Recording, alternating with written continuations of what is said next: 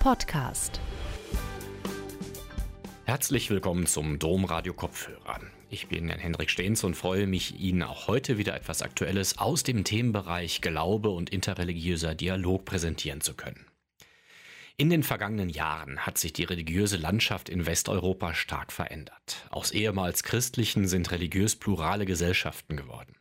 Durch Migrationsbewegungen hat die Vielfalt religiöser Überzeugungen zugenommen, insbesondere die Präsenz des Islam. Gleichzeitig wächst die Konfession der Konfessionslosen durch anhaltende Säkularisierung. Daher stellt sich die Frage, wie können in einer pluralistischen Gesellschaft Menschen mit unterschiedlichen religiösen und nicht religiösen Überzeugungen friedlich zusammenleben? Müssen dogmatische Wahrheitsansprüche ausgeklammert werden, um Toleranz und Dialog zu führen? Oder gibt es andere Wege? Jan-Heiner Tück, Inhaber des Lehrstuhls für Dogmatik an der Universität Wien, geht diesen Fragen nach und bezieht dabei auch zu den religionsphilosophisch-theologischen Ansätzen Jan Assmanns und Josef Ratzingers Stellung. Seinen Vortrag Die Kraft der Schwäche, der Wahrheitsanspruch des Christentums im Gespräch mit anderen Religionen hielt Professor Tück im Juni 2022 im Domforum Köln. Gute Unterhaltung. Ja, herzlichen Dank für die freundliche Einführung.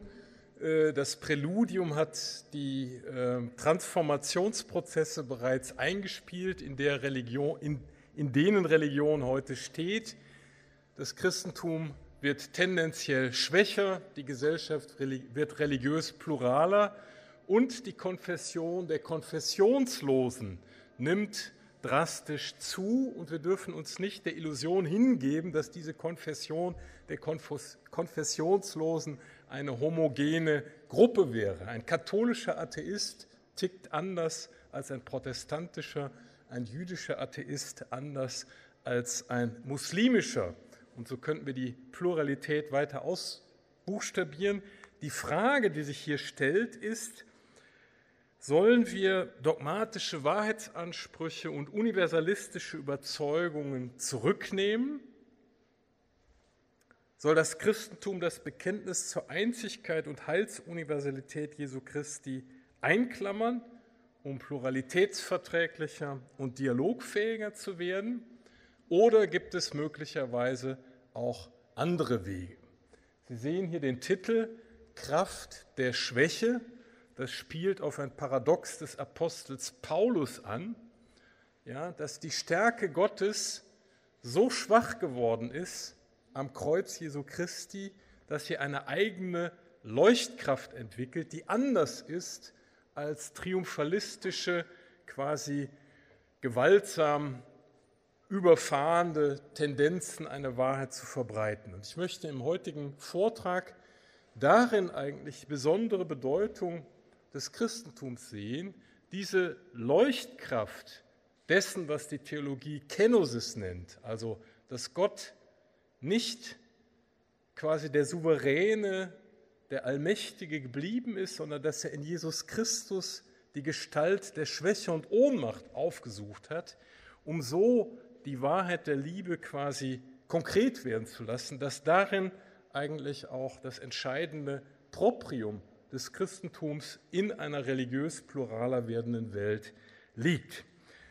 Das, um das Ihnen näher deutlich zu machen, möchte ich einen Weg mit Ihnen beschreiten, der vier Schritte umfasst. Erstens möchte ich eine Wegempfehlung näher beleuchten, die sagt, die Wahrheitsansprüche möge man doch bitte schön zurücknehmen und eine undogmatische Weisheit entwickeln. Hier möchte ich Ihnen einerseits die pluralistische Religionstheologie näher vorstellen und das neuerdings viel diskutierte Votum des Ägyptologen Jan Assmann für eine doppelte Religion. Doppelte Religion, das meint, es gibt quasi das verborgene Alleine als Fluchtpunkt und es gibt die unterschiedlichen Religionen, die alle irgendwie nur Annäherungen an das Verborgene, an eine darstellen. Sie sehen, das klingt relativ plausibel, das scheint die Toleranz zu befördern. In einem zweiten Schritt möchte ich einen Kontrapunkt setzen und die Wahrheit des Christentums, so wie sie offiziell durch ein umstrittenes römisches Dokument artikuliert worden ist, einspielen. Das Dokument Dominus Jesus.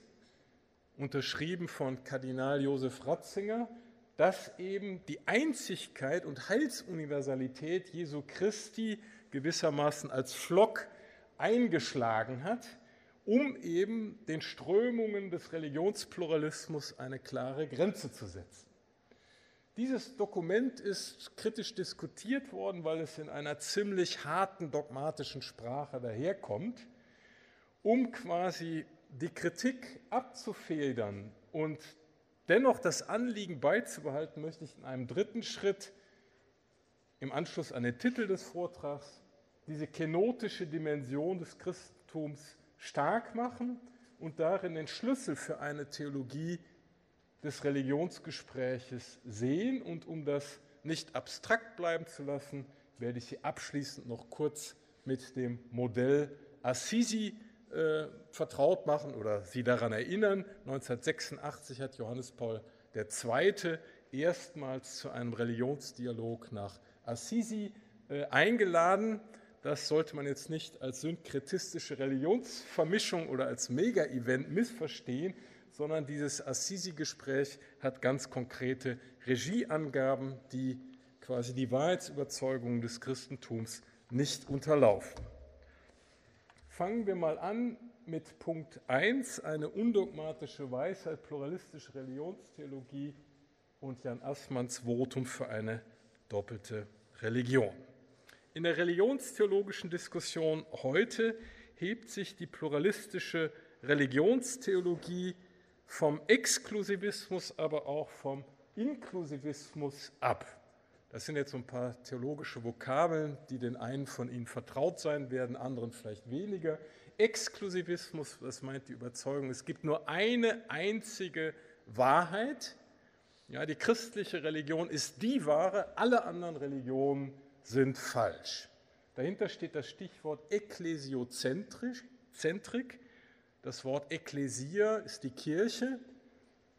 Das heißt, der Exklusivismus hat meistens eine kirchenzentrierte Form.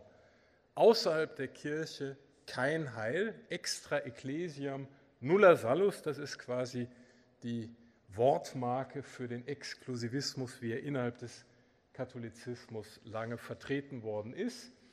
Und äh, was die Kirche ist, in diesem Satz außerhalb der Kirche kein Heil, wird sehr eng verstanden. Weiter geht der Inklusivismus, der sagt, außerhalb von Jesus Christus gibt es eigentlich kein Heil. Ähm, er gesteht allerdings durchaus zu, dass es in den nichtchristlichen Religionen Momente des wahren, guten und heiligen gibt, dass es also Vorformen des Christentums gibt, die im Christentum konvergieren. Während quasi der Pluralismus dafür votiert, dass alle Religionen letztlich gleich sind und sagt, das Göttliche ist eigentlich der Fluchtpunkt aller Religionen. Mit dem Pluralismus ist die These verbunden, dass Jesus Christus zwar eine Offenbarung des Geheimnisses Gottes ist, aber nicht die letztgültige Offenbarung. Daher ist mit dem Religionspluralismus eine gewisse Deabsolutierung oder Relativierung äh, der Christologie verbunden.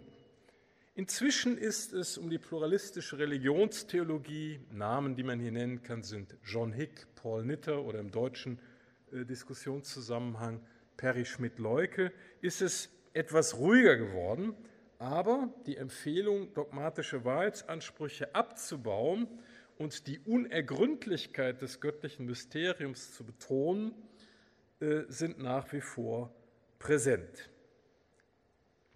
Hier ist als Neuauflage dieser Tendenz Jan Assmanns schon erwähntes Konzept der doppelten Religion zu erwähnen. Der Ägyptologe und Kulturwissenschaftler Assmann wirbt seit längerem dafür, die einzelnen Religionen im Plural zu übersteigen auf eine Religion im Singular, eine undogmatische, verborgene Weisheit.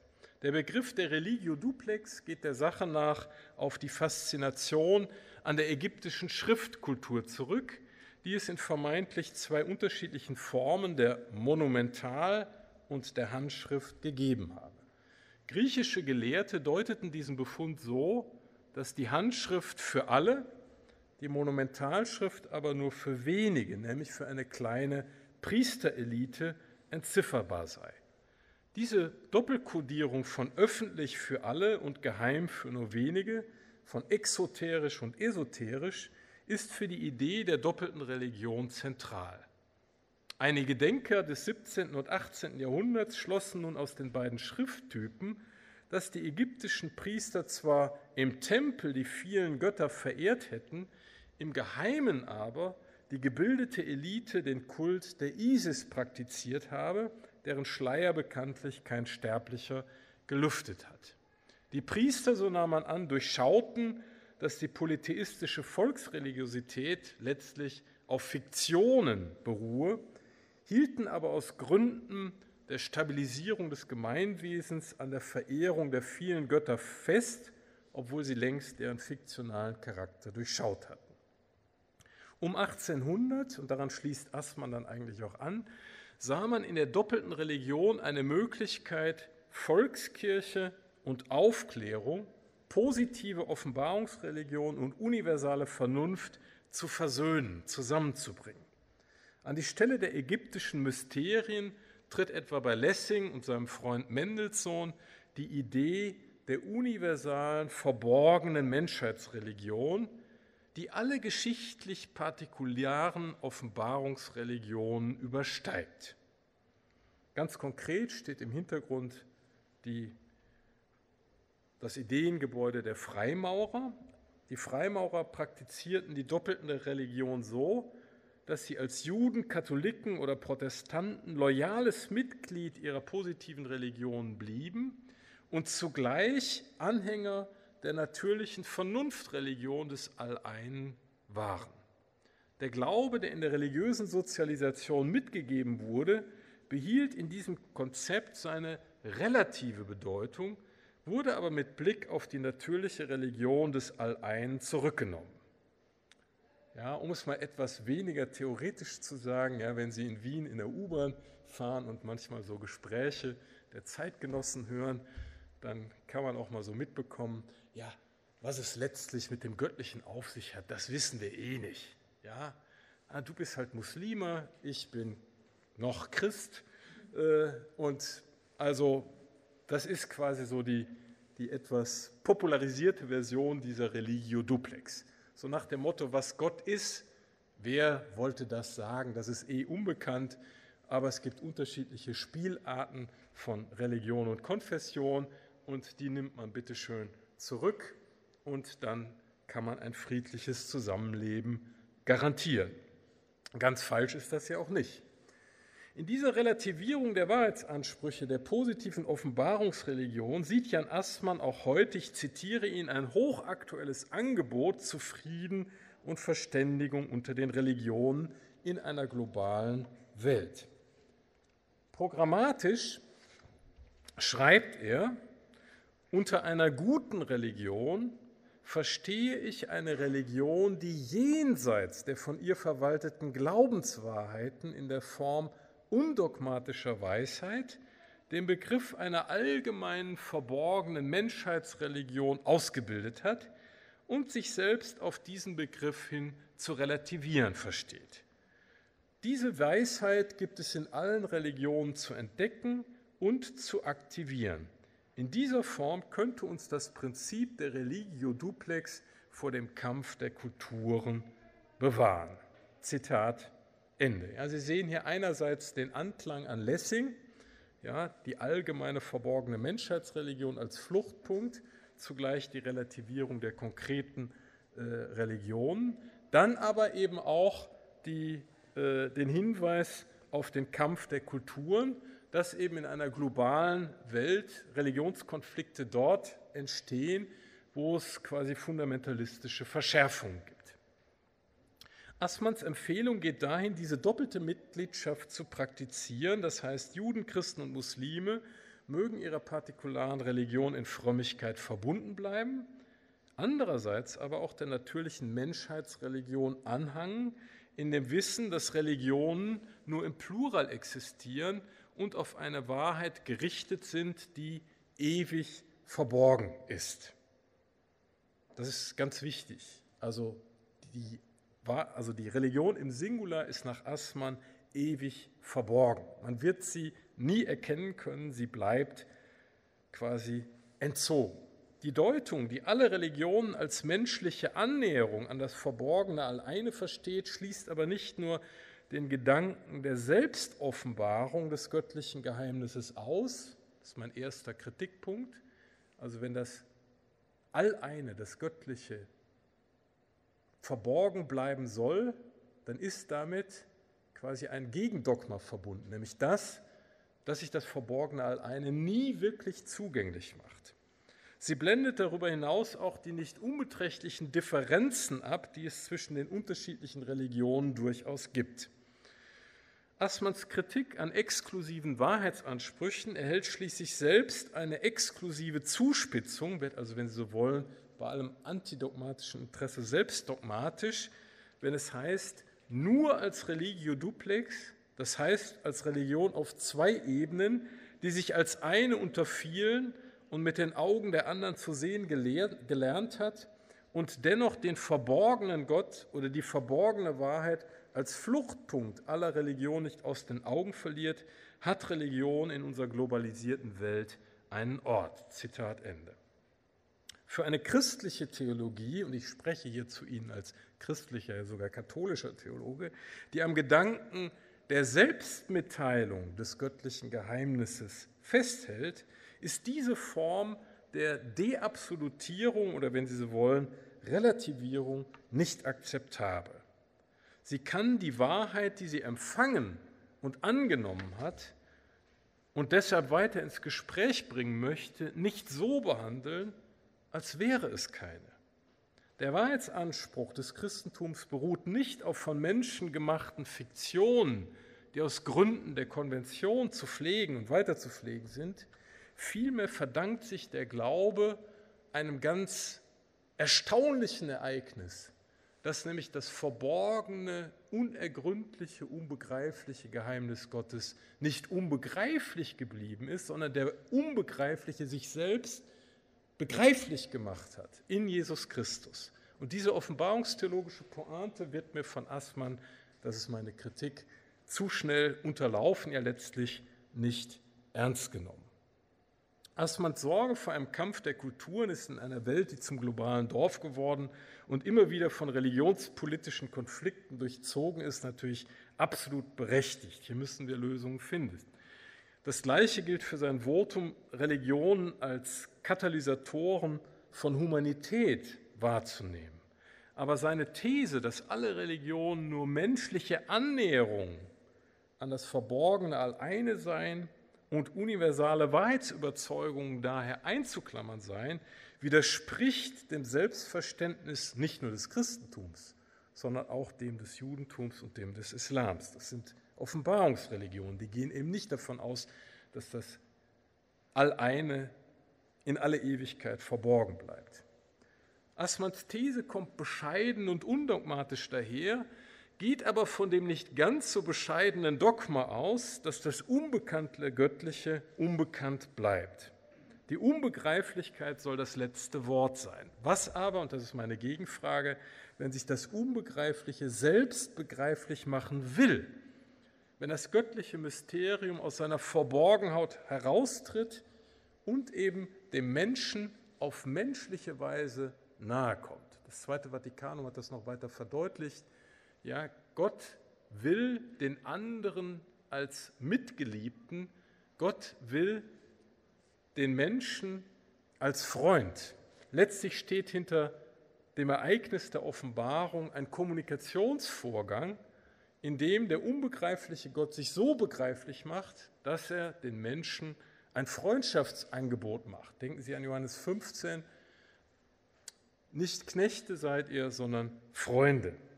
Und die Freundschaft wird damit begründet, dass der Sohn den Menschen, den Jüngern, Jüngerinnen nichts vorenthalten hat, was er vom Vater empfangen hat.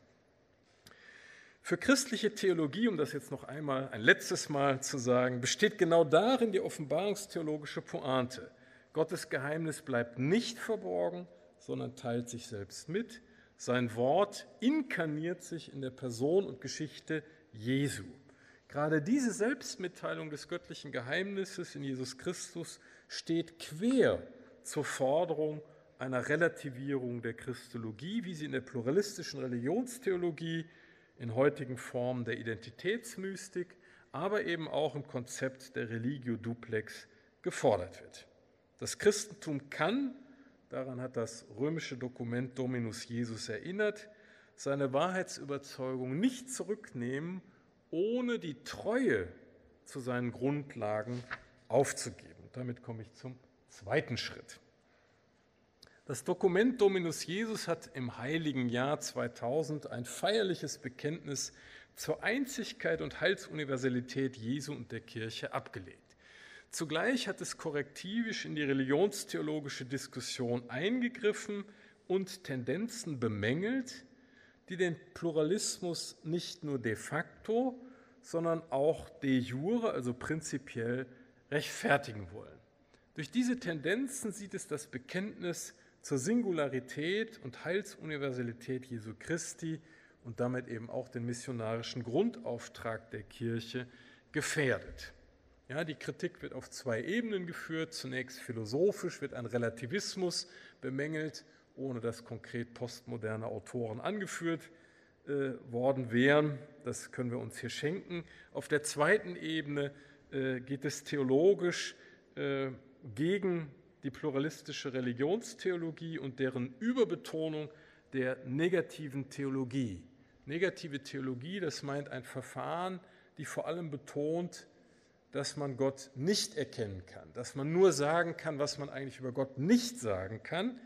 Und diese Tendenz, die negative Theologie überzustrapazieren, führt wieder genau dahin, was ich gerade bei Assmann äh, kritisiert habe, dass man eben von Gott nur noch in vagen Chiffren sprechen kann.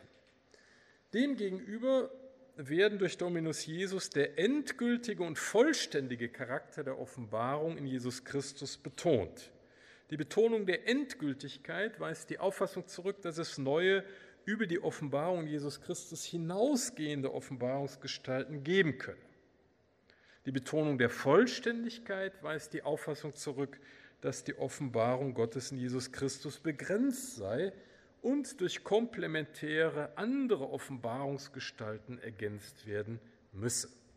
Ja, für diese äh, These werden halt biblische Stellen, lehramtliche Zeugnisse, Glaubensbekenntnisse äh, angeführt. Das will ich im Einzelnen nicht auflisten.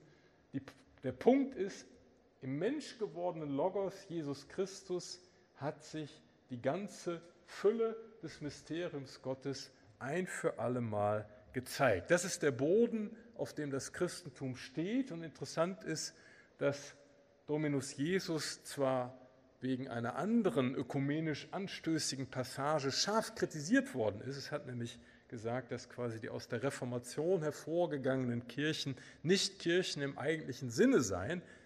Aber evangelische Theologen wie der jüngst verstorbene Tübinger evangelische Theologe Eberhard Jüngel hat ausdrücklich diesen Grundsatz, diese Grundannahme äh, befürwortet und mitverteidigt. In Jesus Christus hat sich die ganze Fülle des Mysterium Gottes ein für alle Mal gezeigt und in seinem Geist wird das Christusgeschehen immer neu äh, aktualisiert.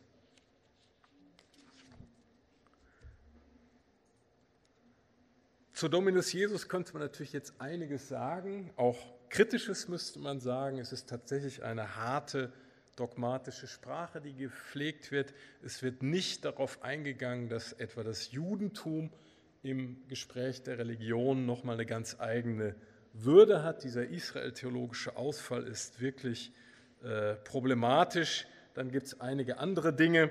Das überspringe ich und gehe jetzt über zu Josef Ratzinger, der ja dieses Dokument als Präfekt der Glaubenskongregation unterzeichnet hat und der eine eigene Religionstheologie entworfen hat, die gewisse, äh, eine gewisse Verwandtschaft zu Dominus Iosus aufweist, aber wie ich zeigen möchte, durchaus differenzierter äh, vorgeht. Die Kritik an relativistischen Strömungen in der Philosophie der Gegenwart findet sich bei Ratzinger ebenso wie theologische Vorbehalte gegenüber dem Religionspluralismus und seiner These von der prinzipiellen Gleichwertigkeit aller Religionen.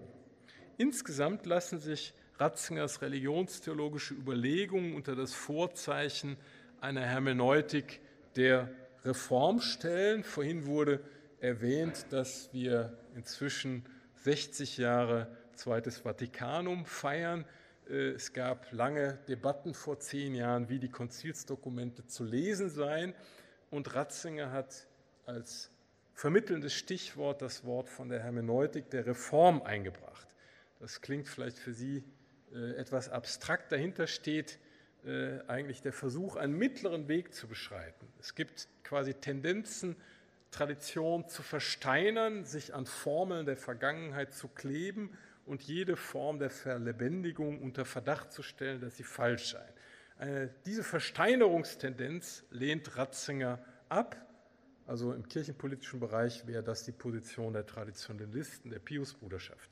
Er lehnt aber andererseits auch ab, das Aggiornamento, also die Verhäutigung des Glaubens, so weit zu treiben, dass sie zu einer zeitgeistaffinen Anpassungsstrategie wird.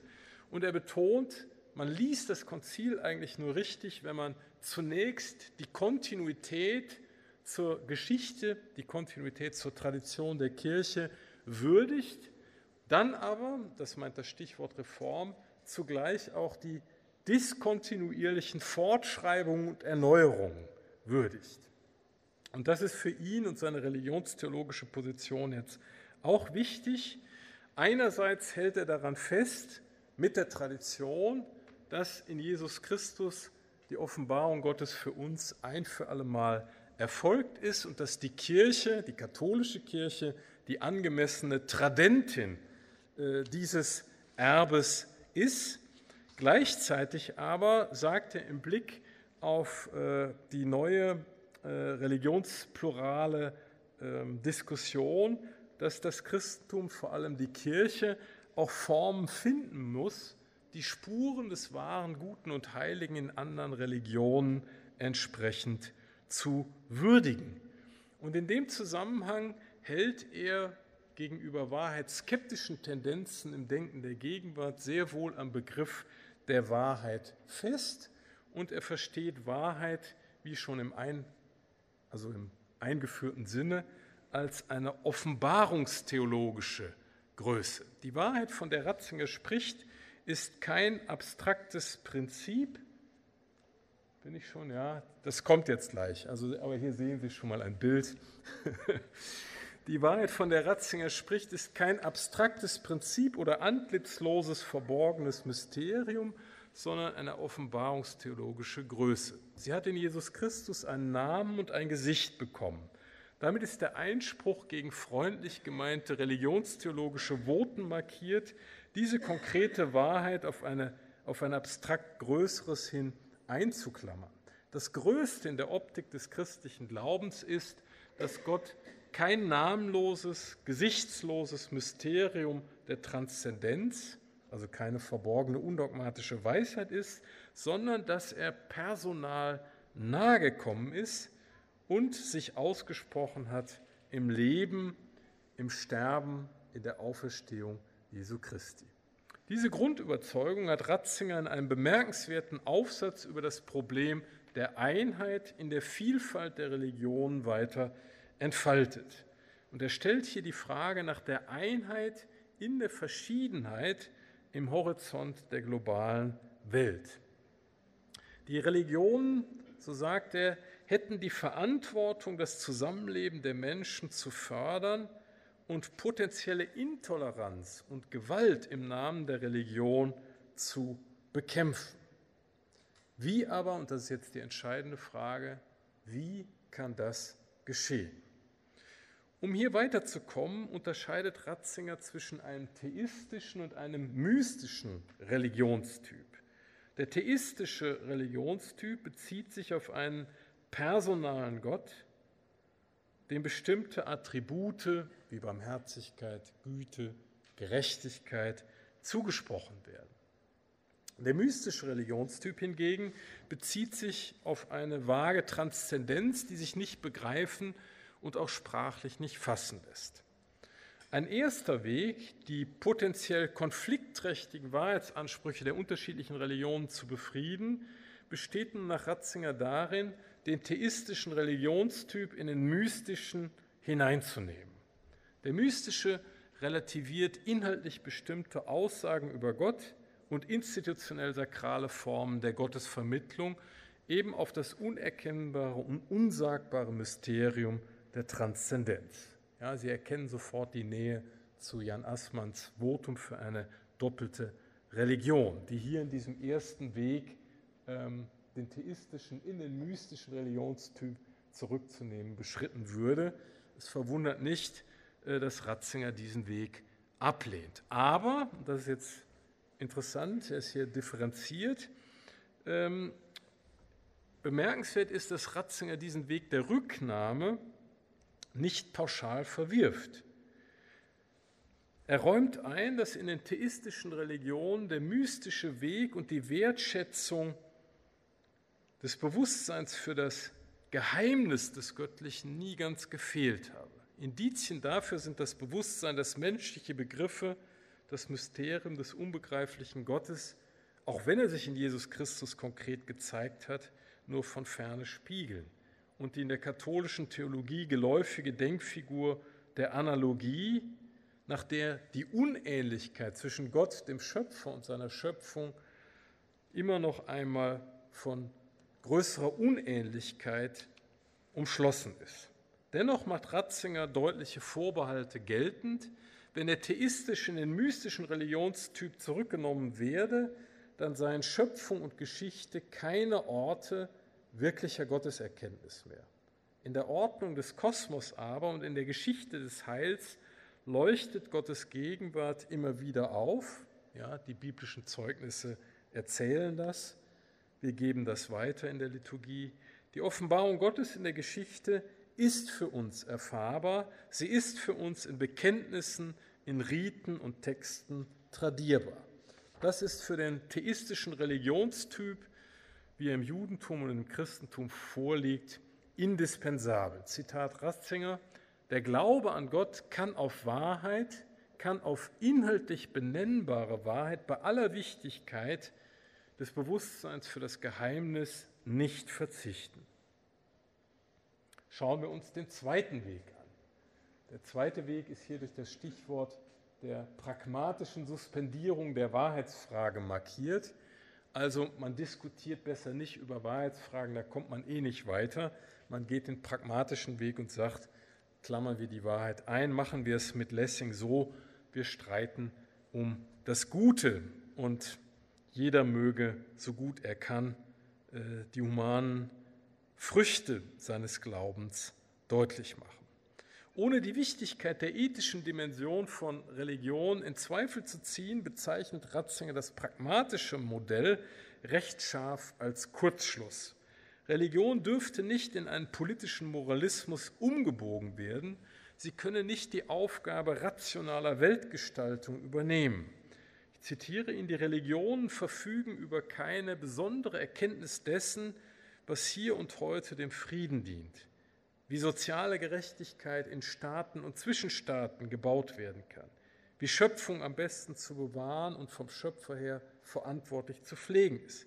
Das muss im Einzelnen rational erarbeitet werden und hier akzeptiert er sehr wohl, dass es unterschiedliche äh, Bereiche in einer funktional ausdifferenzierten Gesellschaft gibt. Ja, die Wissenschaft ist hier im Zweifel äh, auskunftskräftiger, weil sie hier spezielle Kompetenzen äh, aufweist. Ja, ähm, ein Kardinal oder Bischof hat keine besondere Kompetenz, äh, Maßnahmen zur Überwindung der ökologischen Krise zu treffen. Er kann anfangs Appelle aussprechen, aber wie hilfreich diese Appelle dann auch immer sind, ja, steht auf einem anderen Blatt. Der dritte Weg ist jetzt der, den theistischen Religionstyp, wie er sich in Judentum und Christentum entfaltet hat, nicht preiszugeben, seine Wahrheitsansprüche beizubehalten ähm, und daraus eben Quellen für eine friedliche Gestaltung der religiös-pluralen Gesellschaften zu entwickeln. Um nun den Verdacht der Intoleranz und Gewaltträchtigkeit abzuwenden, müsse er aus den eigenen Quellen Potenziale für die Verständigung zwischen den Religionen generieren. Ratzinger geht nun näher auf das Verhältnis zwischen Judentum und Christentum ein und beleuchtet so die besondere Stellung, die gerade Israel für die Kirche einnimmt. Die hebräische Bibel von Christen als Altes Testament bezeichnet, ist eine Sammlung von kanonischen Schriften, die Juden und Christen gemeinsam ist, auch wenn die Anordnung der Bücher im Tanakh und im Alten Testament unterschiedlich ist. An der Geschichte Abrahams und dem Auszug des Volkes Israel aus Ägypten könne abgelesen werden, dass Gott den Menschen ruft, um ihn in die befreiende Wahrheit zu führen. Die Wahrheit Gottes, welche mit der Abkehr von falschen Göttern einen Akt der Umkehr verlangt, führe den suchenden Menschen über sich selbst hinaus. Welt und Geschichte sind im Rahmen des biblischen Monotheismus konkrete Orte der Wahrheitsbegegnung mit Gott. Gott ist ansprechbar, weil er den Menschen selbst angesprochen hat. Er kann mit einem Namen angerufen werden, weil er seinen Namen geoffenbart hat. Ja, er kann erkannt werden, weil er sich selbst zu erkennen gegeben hat. Sie sehen, hier ist immer eine Offenbarungsinitiative, die quasi der menschlichen Antwort vorausgeht. Die göttliche Offenbarungsinitiative provoziert jeweils eine entsprechende Antwort des Menschen. Das macht den dialogischen Vorgang des Offenbarungsgeschehens aus. Der Gott Israels wird nun durch das Christentum zum Gott der Völker so wie die Kirche Israel als Wurzelgrund zu würdigen hat und gegenüber markionitischen Tendenzen in der eigenen Geschichte wachsam zu sein hat, so könne das heutige Judentum durchaus auch anerkennen, dass das Christentum den Monotheismus Israels samt dem Ethos der zehn Gebote zu den Völkern gebracht und damit eben universalisiert habe. Der Evangelisierungsauftrag am Ende des Matthäusevangeliums bildet den Grundimpuls für das missionarische, völkerüberschreitende, grenzüberschreitende Wirken der Kirche, das in den Epochen der Antike, des Mittelalters und der Neuzeit unterschiedliche Ausgestaltungen gefunden hat, die je nach Kontext und Zeit erneuert und fortgeschrieben werden mussten.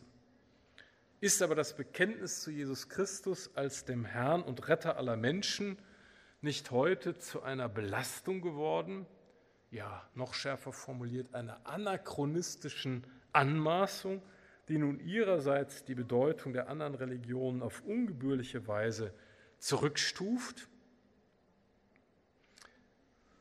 Daher jetzt quasi das Votum, na, habe ich gar keine Folie, Entschuldigung, das Votum für einen dialogoffenen, selbstkritischen und kenotischen Inklusivismus. Ja, erinnern Sie sich nochmal an diese drei äh, Typen, Exklusivismus, Inklusivismus, Pluralismus. Der Inklusivismus äh, beschreitet hier einen Mittelweg. Um den Vorwurf des christlichen Imperialismus zu parieren, kann man darauf verweisen, dass alle Kulturen offen sind für die Frage der Wahrheit oder man kann mit Nostra Aetate, also dem Dokument des Zweiten Vatikanums, darauf verweisen, dass alle Kulturen, alle Religionen eigentlich die großen Fragen des Menschen, woher komme ich, wohin gehe ich, wer bin ich, was hat es mit dem dunklen Mysterium des Leidens auf sich zu beantworten versuchen. Und Ratzinger ist der Auffassung, dass quasi alle Kulturen einen adventlichen Charakter haben, weil sie in gewisser Hinsicht auf die Wahrheit äh, des Logos warten. Er sagt, im Herzen der Kulturen gehe es immer um die Frage der Religion. Fragen der Herkunft, der Zukunft, dem Umgang mit dem dunklen Rätsel der Schuld und der Erlösung. Und in der Suche nach Wahrheit, im Überschreiten der Gewohnheit, im Hören auf die Stimme des Gewissens ist jeder Mensch schon unterwegs zu Christus und der Gemeinschaft, die ihn in der Geschichte gegenwärtig hält, der Kirche. So die durchaus voraussetzungsreiche ähm, These seiner Religionstheologie. Pointiert merkt er an, Wer die Wahrheit sucht, ist schon auf dem Weg zu Christus und damit auch auf dem Weg zu der Gemeinschaft, in der er der Geschichte gegenwärtig bleibt, der Kirche.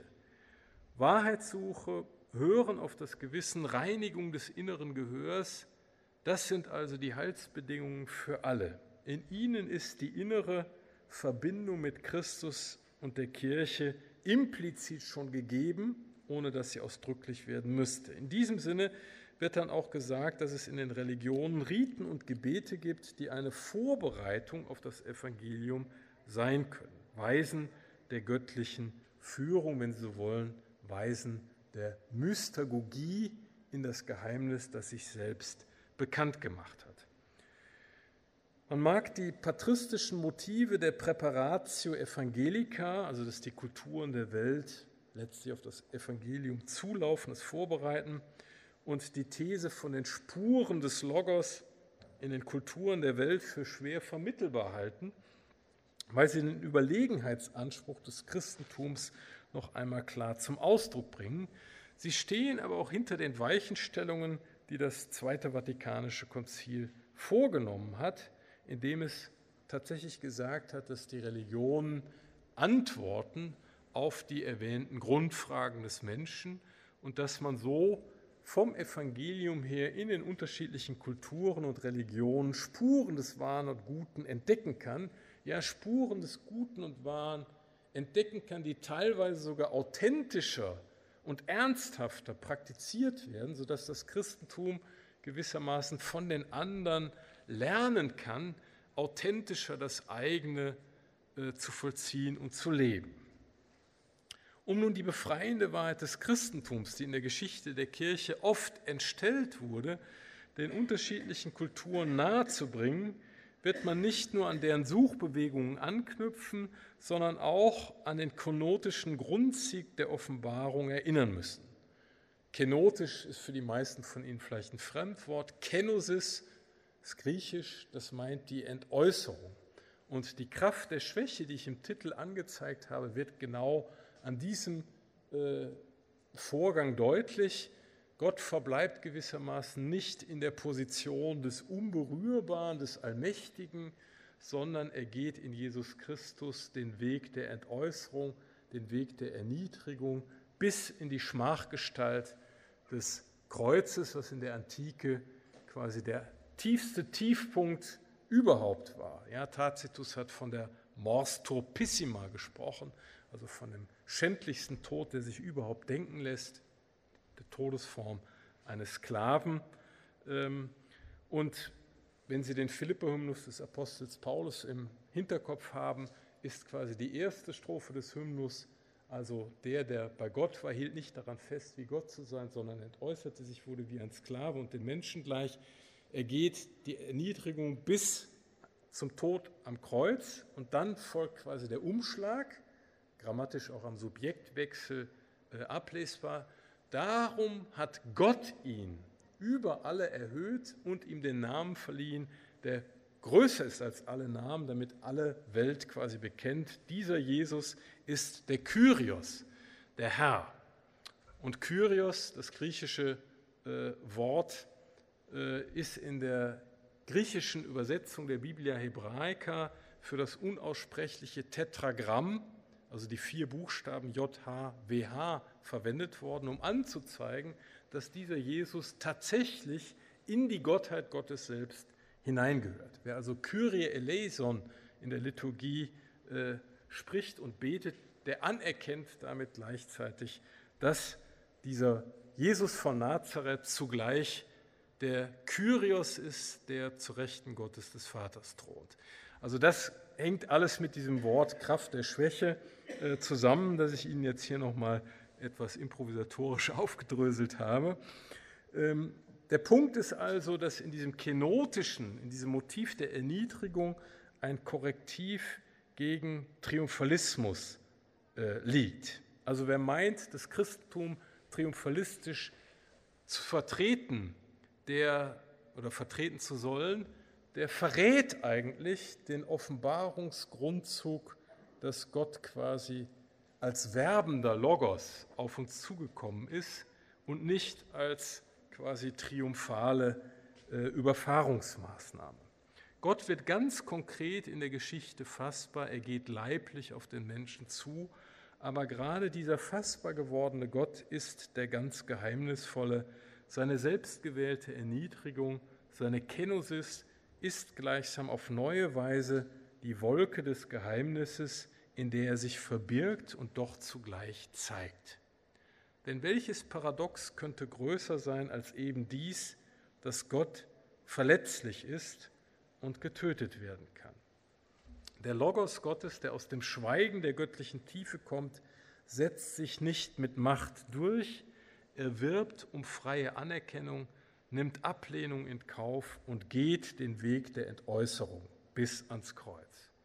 Und die Erinnerung an diese Kenosis bewahrt vor Überheblichkeit in der Weitergabe des Glaubens und kann in glaubwürdige Praktiken missionarischer Bezeugung einweisen. Der pragmatische Wahrheitsverzicht aber kann für Christinnen und Christen in religiös-pluralen Gesellschaften meines Erachtens keine Lösung sein. Vielmehr liegt in der vertieften Begegnung mit Christus, der Wahrheit in Person, ein Wegweiser für die Verständigung mit Anders- und Nichtgläubigen. Diese Verständigung auf der Basis eines theologischen Inklusivismus ist offen, lernbereit und selbstkritisch. Diese drei Momente hat Josef Ratzinger in folgenden Forderungen zum Ausdruck gebracht. Ich zitiere ihn noch einmal.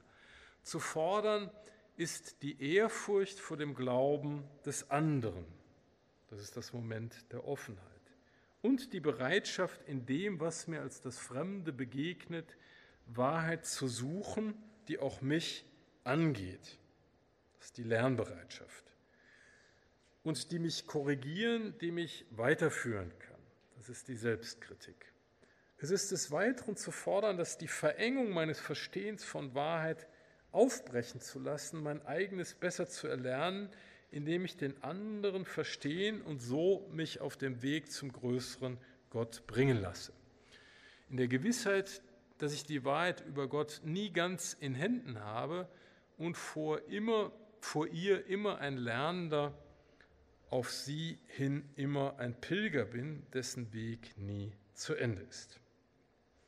Diese Forderungen sind jetzt nicht abstrakt geblieben, sie haben im Treffen von Assisi 2011 eine konkrete Note erhalten. Damit kommen wir in die Schlusskurve.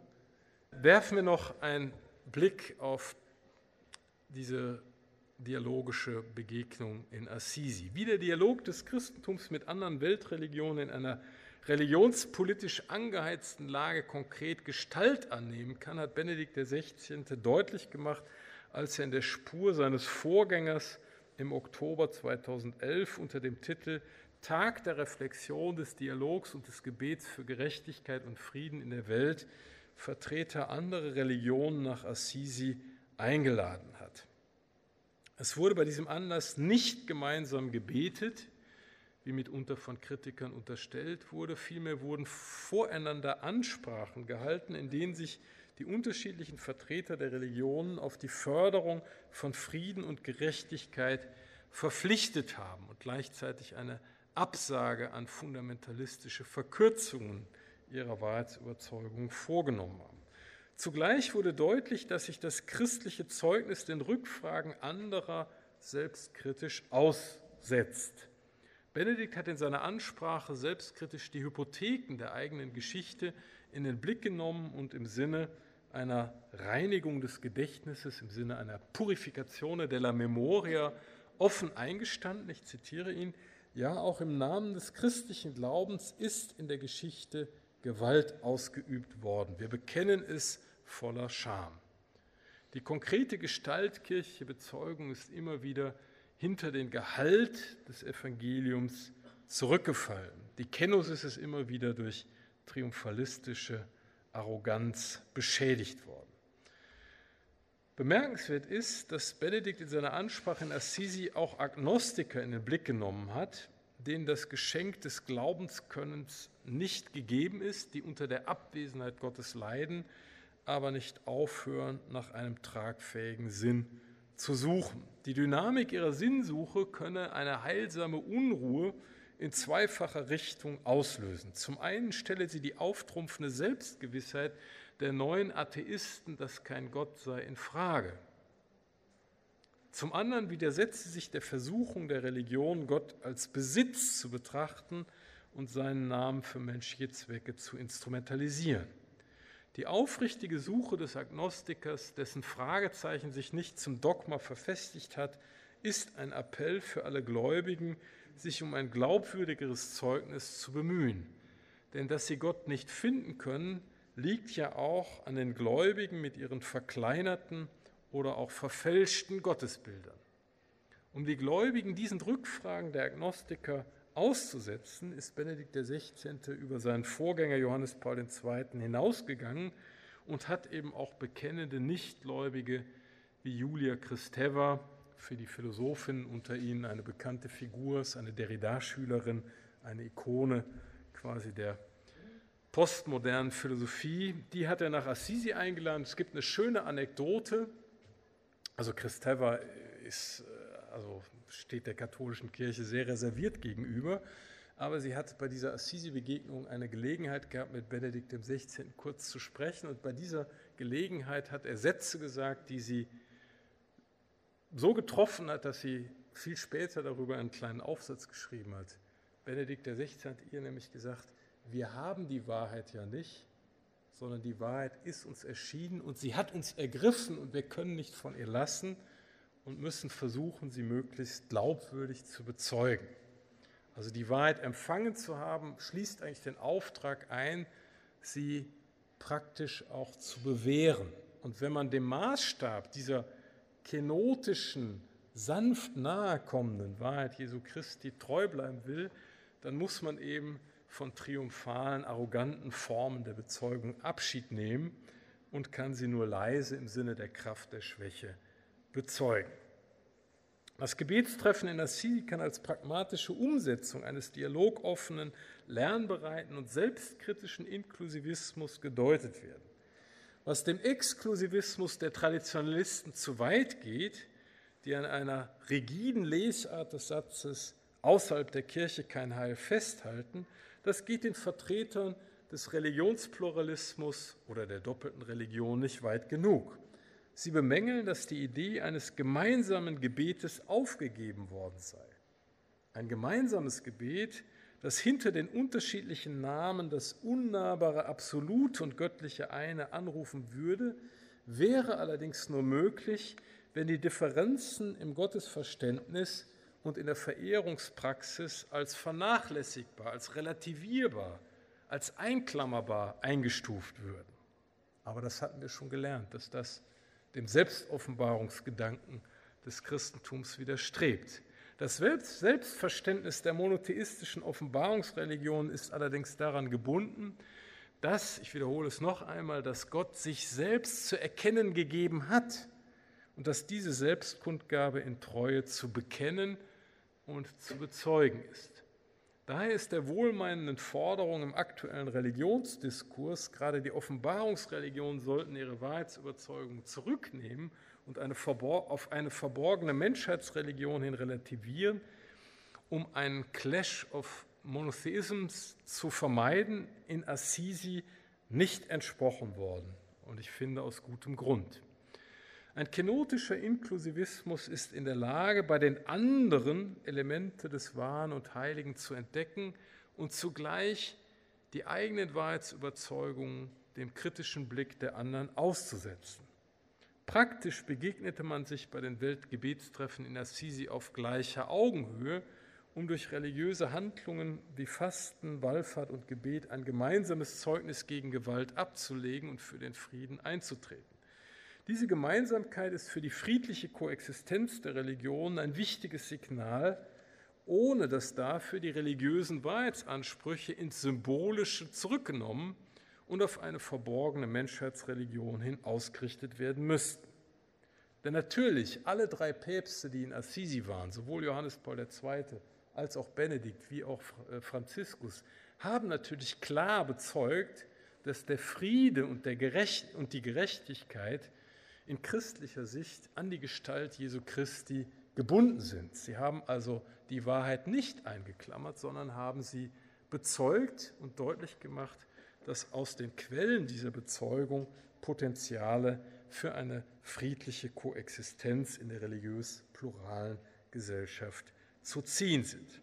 Eine Relativierung der Wahrheit des Evangeliums von Jesus Christus aber würde das Evangelium selbst nicht mehr ernst nehmen und das kann natürlich keine Lösung sein. Damit höre ich jetzt mal auf. Ich danke Ihnen für Ihre Geduld und wir können gerne über das ein oder andere dann noch ins Gespräch kommen. Domradio Kopfhörer. Weitere Informationen finden Sie auf domradio.de.